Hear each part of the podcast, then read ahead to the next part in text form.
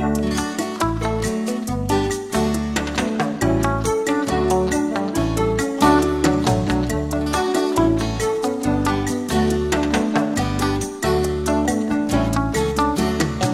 a little teapot, short and stout.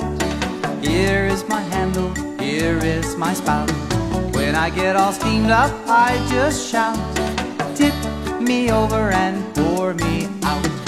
I'm a very special pot, it's true. Here's an example of what I can do. I can turn my handle into a spout. Tip me over and pour me out. I'm a little teapot, short and stout. Here is my handle, here is my spout. When I get all steamed up, I just shout. Tip me over and pour me out.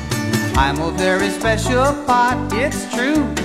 Here's an example of what I can do. I can turn my handle into a spout. Just tip me over and pour me